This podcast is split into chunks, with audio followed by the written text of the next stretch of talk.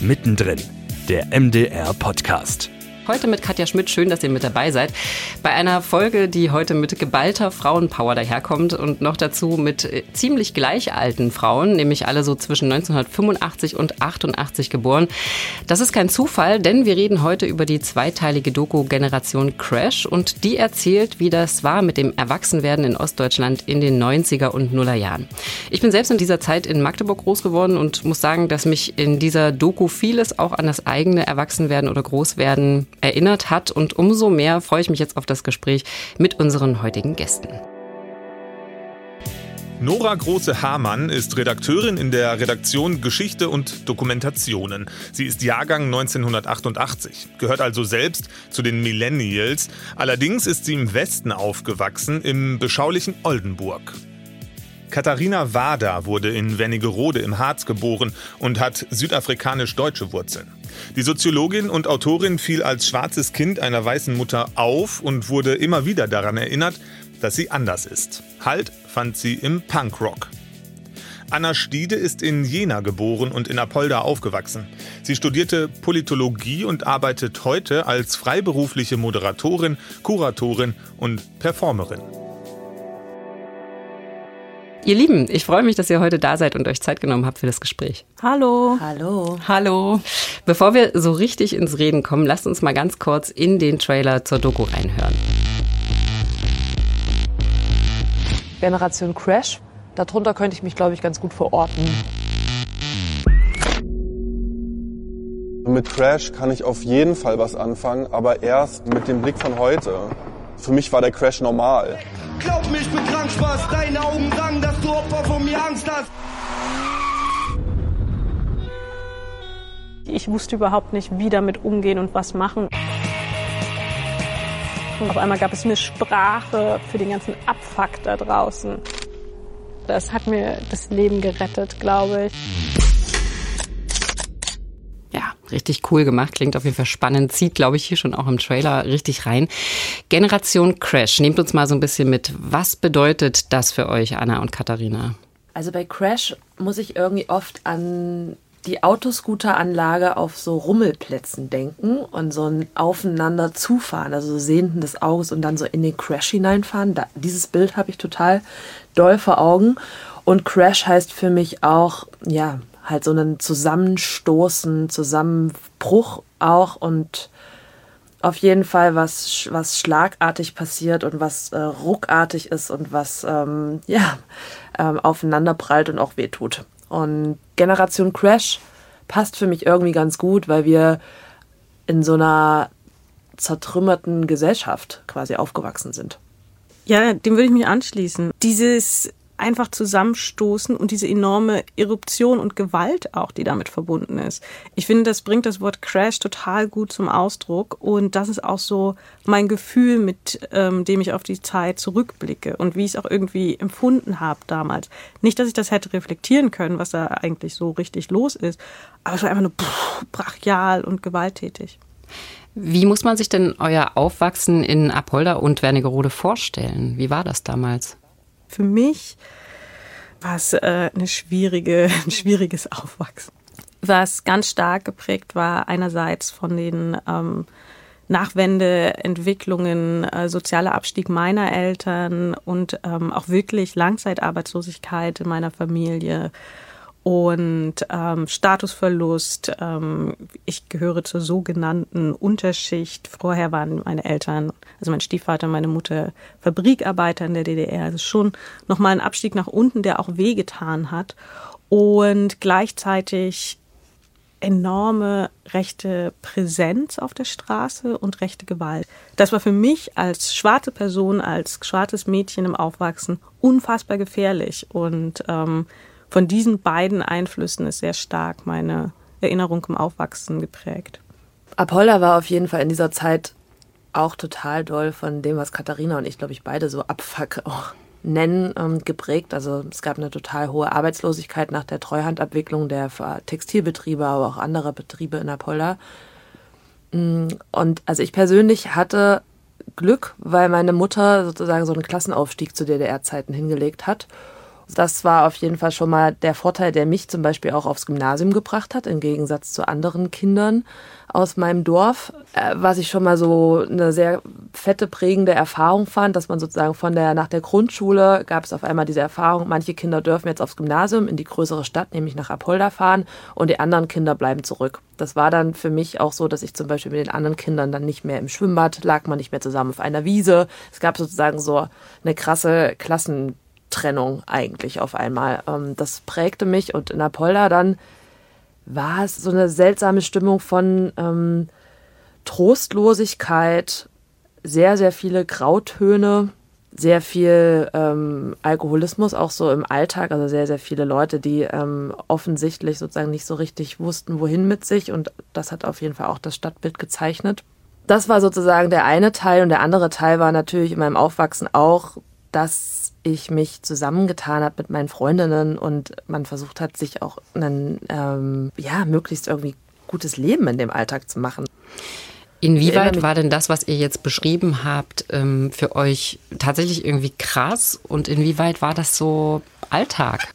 Das war total normal für mich und gleichzeitig aber auch krass. Also ich habe an manchen Stellen schon reflektieren können, dass das jetzt ähm, vielleicht nicht der harmonischste Alltag ist. Ich war auf dem Gymnasium und habe schon gesehen, dass die, dass viele meiner Mitschülerinnen ganz anders aufwachsen und Pferdemädchen sind und ähm, Backstreet Boys hören und ähm, habe schon reflektiert, so da, da gibt es schon eine Diskrepanz und manche Erlebnisse waren auch so erschreckend, dass ich schon verstanden habe, das ist krass. Das ist krass, wenn meinem Kumpel das Ohr abgeschnitten wird von Nazis vor meinen Augen. Das ist krass, dass mein Freund ähm, aus dem Nichts heraus zusammengeschlagen wird, einfach so. Ähm, es ist krass, dass ich mit sieben Jahren mit Steinen beworfen werde. Aber ich kannte auch für mein Leben nichts anderes. Es war auch normal. Und erst im Nachhinein wurde mir klar, wie krass das eigentlich ist und wie wenig normal und ähm, wie gut es auch ist, dass ich da rausgekommen bin, einigermaßen unbeschadet. Ja, tatsächlich äh, kann ich mich dem nur anschließen. Es war einfach normal. Wir hatten ja auch nicht so richtig einen Gegenvergleich. Man ist so durch den Alltag gegangen, durch diese, das, was ich eben als so verschiedene Grautöne und auch Tristesse und Gewalt ähm, auf den Straßen sozusagen beschrieben habe. Und wir wussten ja nicht so richtig, dass das halt eben nicht normal ist was für uns halt normal war, war, dass wir uns halt eben zusammengeschlossen haben mit anderen Freaks, die halt auch ein bisschen Farbe in die Stadt gebracht haben. Und ich glaube, dass es jetzt erst in den letzten Jahren oder halt auch mit einer Reflexion sozusagen im Nachhinein dann auffällt, wie krass das war und dass das eigentlich für eine Gesellschaft nicht normal sein sollte, der Zustand, ähm, in dem wir unsere Jugend da erlebt haben. Inwieweit war das denn Thema bei euch zu Hause? Denn ich kann mir vorstellen, für eure Eltern ähm, gab es sicherlich auch andere Schwierigkeiten in dieser Zeit, aber die, die kamen ja zumindest aus einem anderen System. Hat man da über diese Dinge gesprochen? Hat man auch über diese augenscheinliche Gefahr gesprochen, auch wenn mit Freunden zum Beispiel etwas passiert ist? War das Thema bei euch zu Hause? Ja und nein bei mir. Meine Eltern waren selber völlig vereinnahmt von den Prozessen, die sie durchgemacht haben und hatten wenig Rat zur Seite und waren jetzt auch nicht sehr beratend an meiner Seite. Woran ich mich erinnern kann, ist, dass ich als sehr kleines Kind, so, da muss ich sechs, sieben Jahre alt gewesen sein, dass meine Mutter äh, mich zur Seite genommen hat und mich auf das hohe Maß an rechter Gewalt in unserer Umgebung angesprochen hat und dass das mich potenziell trifft, ähm, was ich bis dahin auch schon irgendwie verstanden habe und dass ich jetzt doch mal auf mich acht geben muss. Man darf auch nicht vergessen, so rechte Gewalt, also da gab es eine unglaubliche Täter-Opfer-Umkehr, auch bei anderer rechter Gewalt. Punks werden verprügelt, ja, die provozieren ja auch. Ähm, mhm. äh, Menschen werden aus rassistischen Gründen zusammengeschlagen, ja, die haben ja auch, weiß ich nicht, mit Knoblauch gekocht oder so, keine Ahnung.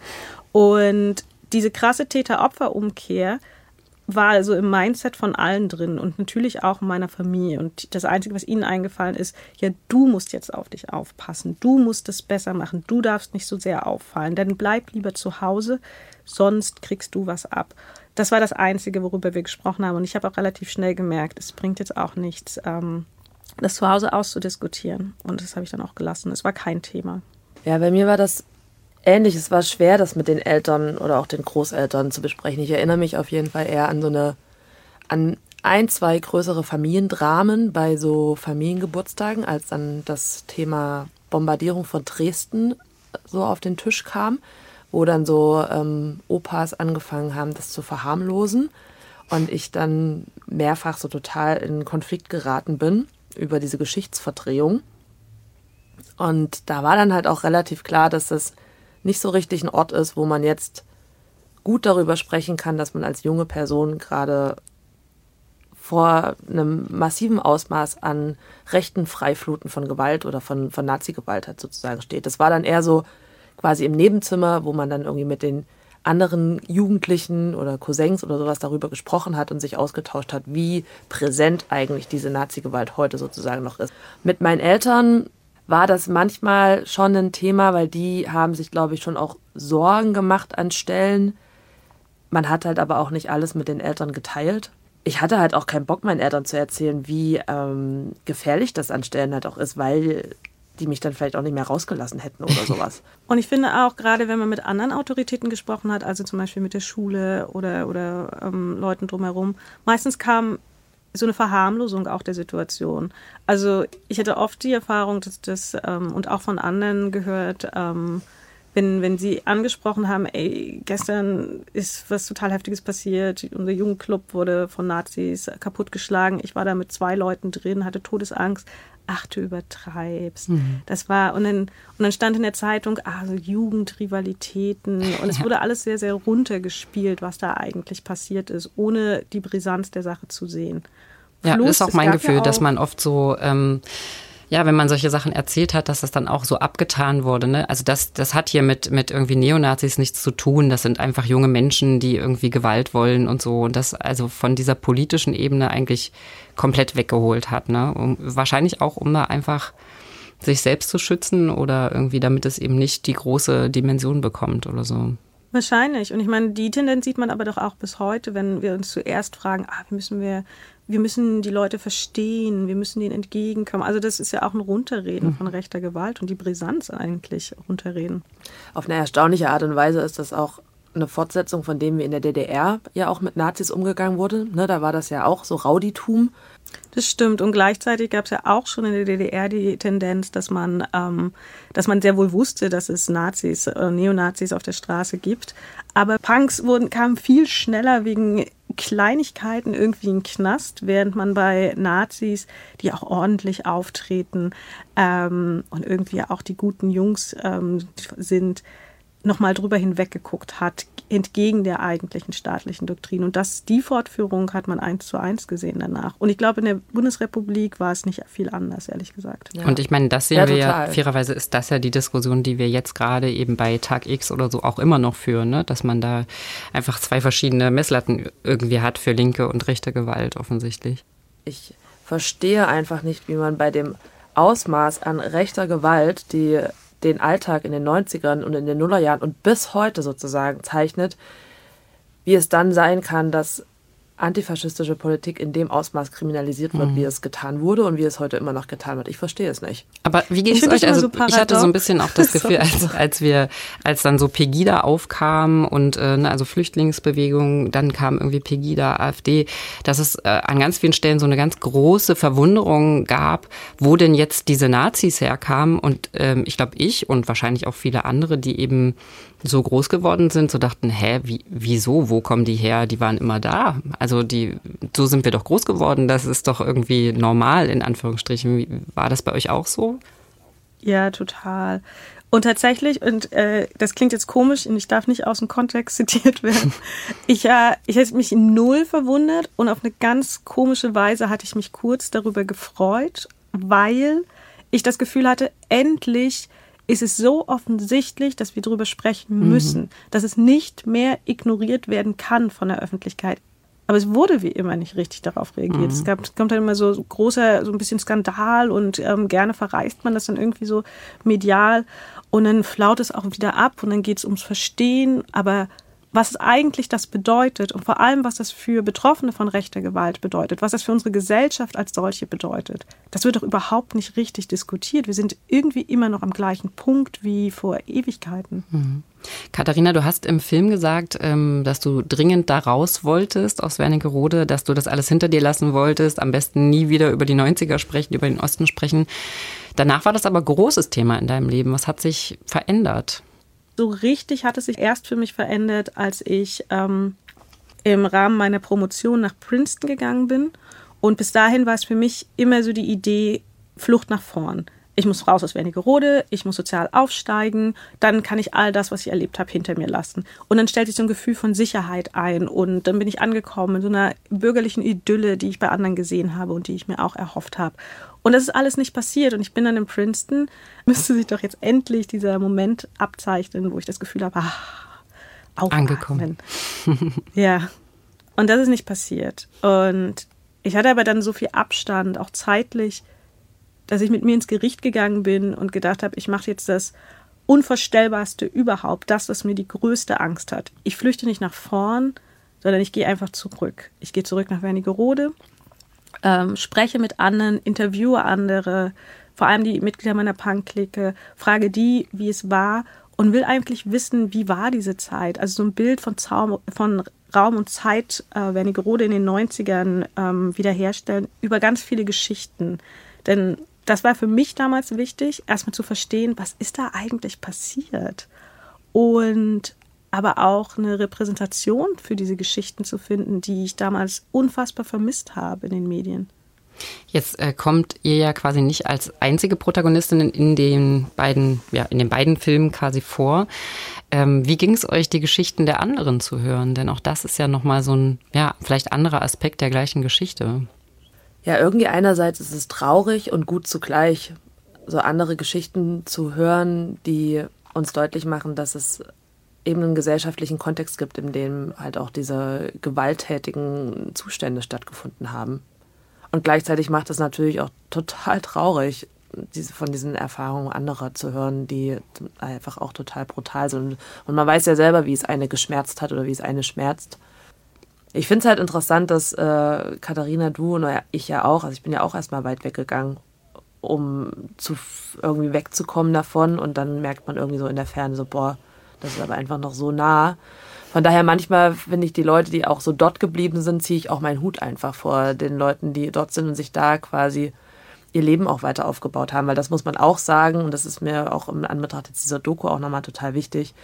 Es gibt noch total viele coole Leute dort auf dem Land, ne? Und die, Absolut. ja, und ja. die sich tagtäglich auch mit der Situation auseinandersetzen und versuchen, so ein äh, lebendiges, also Lebendigkeit halt auch in der äh, zu gestalten und ähm, Vielseitigkeit ähm, zu gestalten und die auch Lust haben auf ähm, auf Verschiedenheit sozusagen. Mhm. Total. Und ich finde, das ist immer so, ich werde ganz oft gefragt, so, was können wir denn jetzt machen? Rechtsruck, Osten.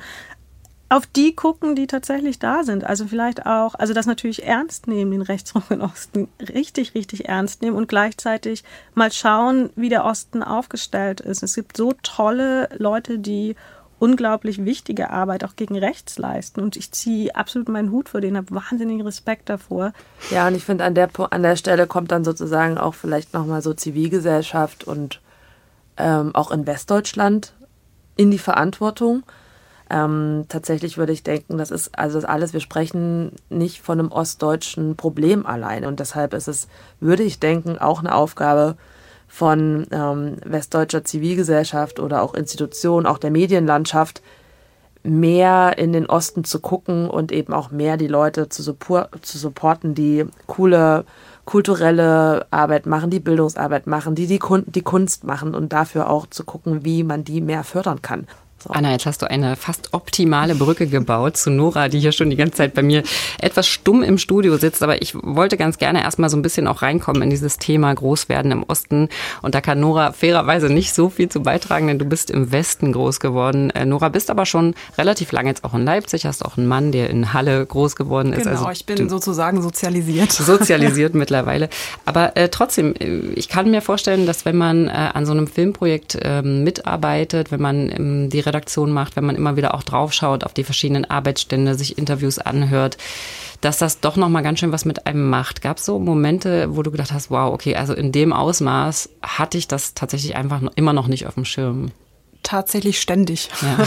Also klar, ich habe mich jetzt, ich wohne seit mittlerweile über zehn Jahren in Leipzig, äh, habe hier meine Familie, habe ähm, Schwiegereltern, die aus Leipzig Taucher und aus Halle kommen. Also mhm. und wir reden auch viel über die Zeit damals. Also ich bin jetzt nicht da völlig blauäugig, unwissend reingestolpert, aber nichtsdestotrotz wurde mir ähm, gar nicht mal als Redakteurin, sondern einfach als ja 35-jährige Frau, die in einem sehr beschaulichen Kleinstädtchen in Oldenburg in Niedersachsen groß geworden ist, im klassischen Bürgertum, immer wieder bewusst, wie wenig ich doch eigentlich weiß und auch damals wusste. Also wir hatten damals zu Schulzeiten überhaupt gar keine Berührungspunkte mit dem Osten. Ähm, wir wussten vielleicht grob, wo Dresden und Leipzig liegt, aber das war's auch. Ähm, mhm.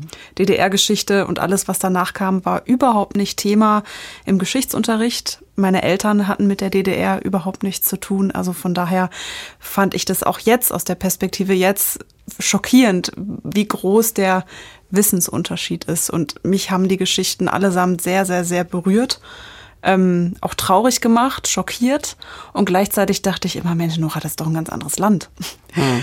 War es ja auch für Ja, ja, na klar, aber auch danach noch, ne? Ja. Also wie kann das denn sein, dass wir davon überhaupt gar nichts mitbekommen haben? Also hm. das, das finde ich nach wie vor krass, das so, so immer wieder so am eigenen Leibe auch zu spüren, tatsächlich, ja. Wenn man als Redakteurin an so einem Filmprojekt arbeitet, kann ich mir vorstellen, dass es äh, super schwierig ist, wenn man so viele Geschichten hört, die ja auch alle total emotional sind, dann irgendwann so einen Rotstift zu nehmen und zu sagen, so, die Geschichten sind drin, das ist jetzt, das bleibt, das muss raus. Absolut, ja. Wie war das für dich? Schwierig. Also, weil man sich natürlich auch sehr schnell ähm, verlieren kann, mhm. eben weil die Geschichten allesamt erzählt werden müssen und man eben am Ende aber dann mit einer Sendezeit zu tun hat und mit Sendeplätzen und ähm, es ja eben auch noch viele andere Redaktionen gibt, die Projekte äh, ins Programm bringen wollen und somit war das für mich immer wieder schwer und es gab auch sehr viele sehr emotionale Diskussionen zwischen mir und dem Regisseur Nils Werner, weil ja, man musste am Ende dann wirklich gucken, was man in den Film reinnimmt und was nicht. Und leider mussten wir uns auch gegen ein paar sehr spannende Geschichten entscheiden. Ja, es bleibt ja immer Platz für Fortsetzungen. ähm, was sagst du Menschen? Und ich glaube, davon gibt es nicht so wenige, die sagen, äh, das Ost-West-Thema, das ist doch irgendwie auserzählt. Müssen wir da immer noch neue Sachen machen? Müssen wir da immer noch drüber reden? Können wir das nicht irgendwann mal abhaken?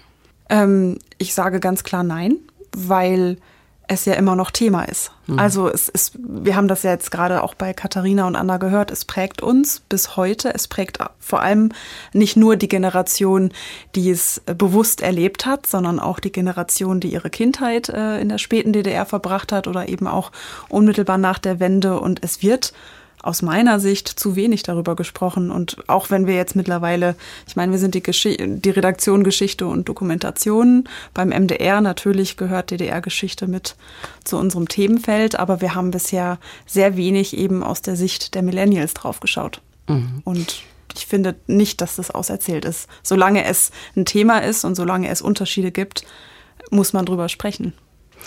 Jetzt sind wir heute in äh, Leipzig, Katharina und Anna in Berlin. Ihr beiden, was bedeutet euch der Osten heute? Wenn, wenn ihr über den Osten sprecht, wie fühlt sich das heute an?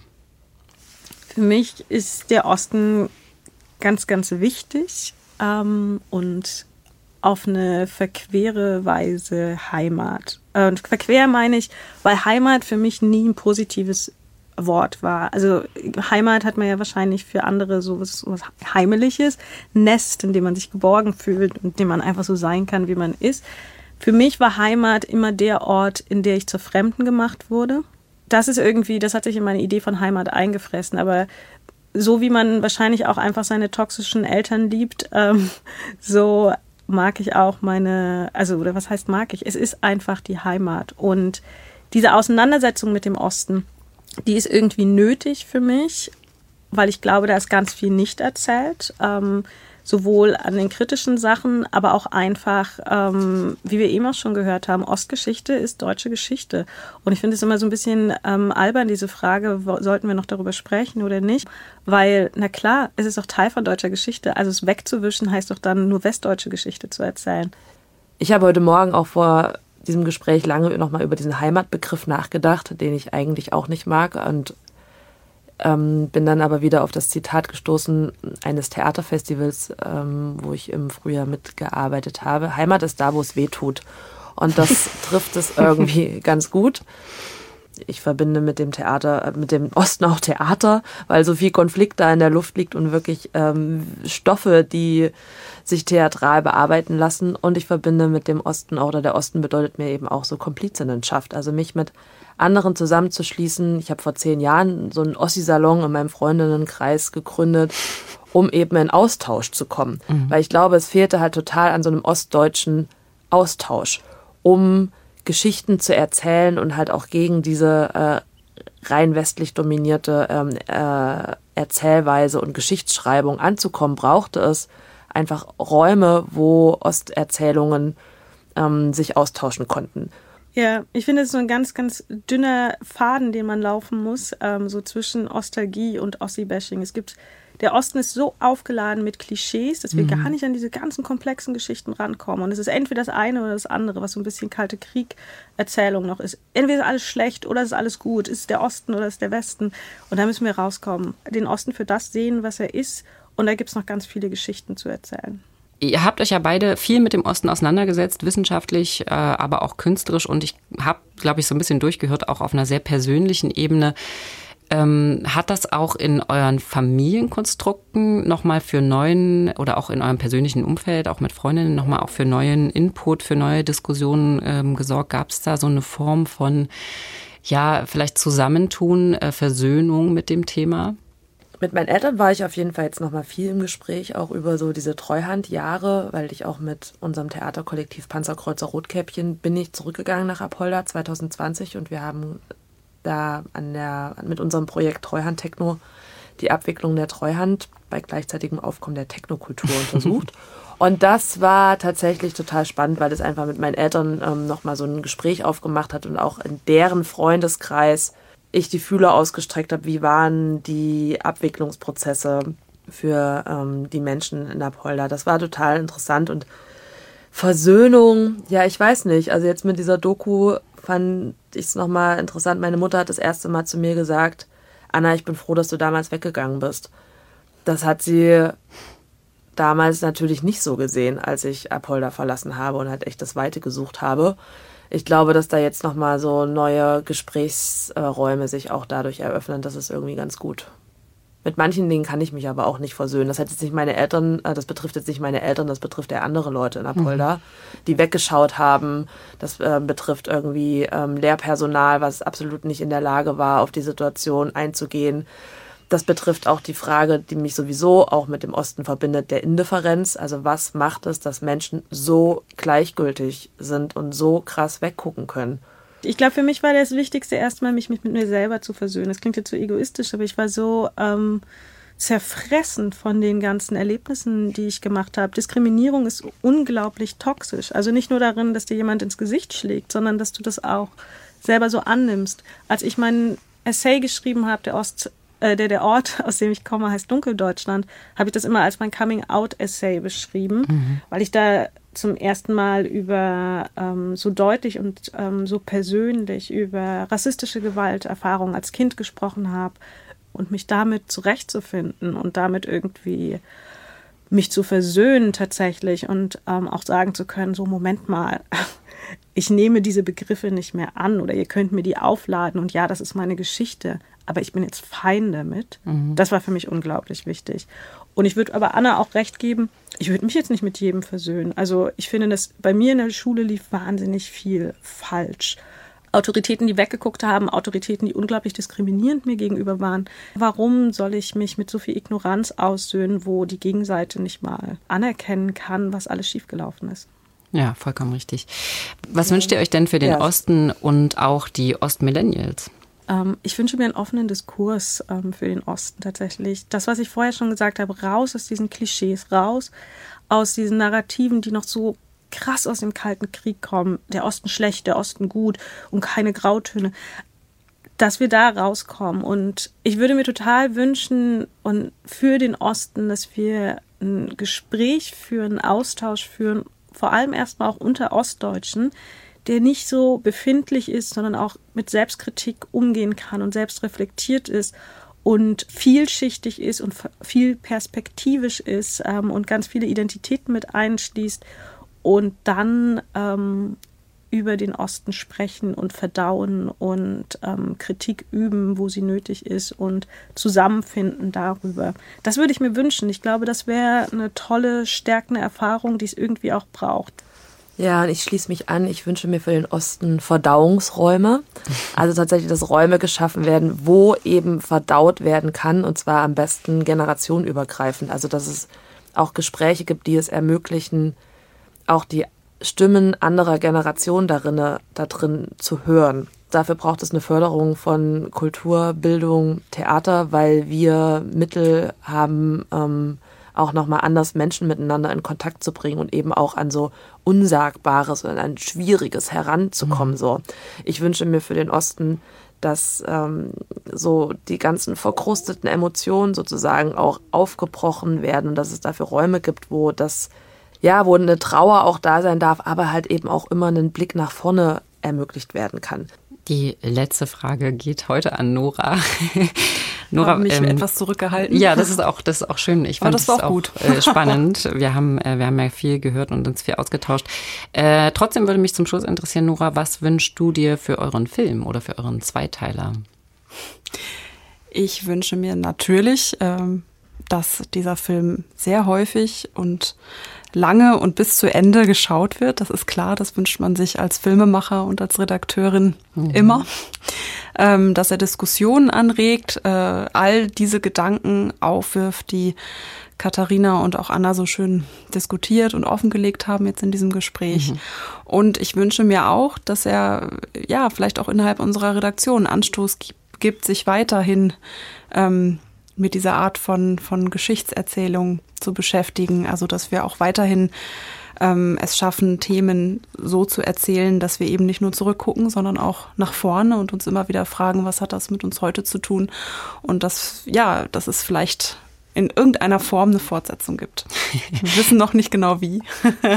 Na, das darf ja auch spannend bleiben genau. an dieser Stelle. Ich drücke auf jeden Fall die Daumen, dass das funktioniert. Äh, Generation Crash, wir Ostmillennials findet ihr in der ARD Mediathek und der Zweiteiler wird auch im Fernsehen zu sehen sein, allerdings dann erst im Oktober und zwar am 10. und am 17. Also jetzt gern einfach schon mal reinklicken, da freut sich auch Nora dann über wachsende Klickzahlen und wir natürlich auch. Ich sage ganz lieben Dank an Anna, Katharina und Nora, dass ihr euch Zeit genommen habt für das Gespräch. Bitteschön.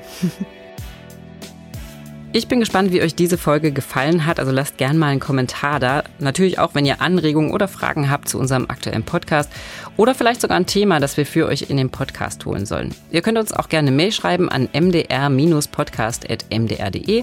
Und wenn ihr die Themen, die den MDR bewegen, auch zukünftig nicht verpassen wollt, dann abonniert uns einfach auf eurer Lieblingsplattform von Apple Podcast bis Spotify oder noch viel einfacher in der ARD Audiothek oder unter mdr.de. Mittendrin der MDR-Podcast ist eine Produktion der Hauptabteilung Kommunikation des Mitteldeutschen Rundfunks.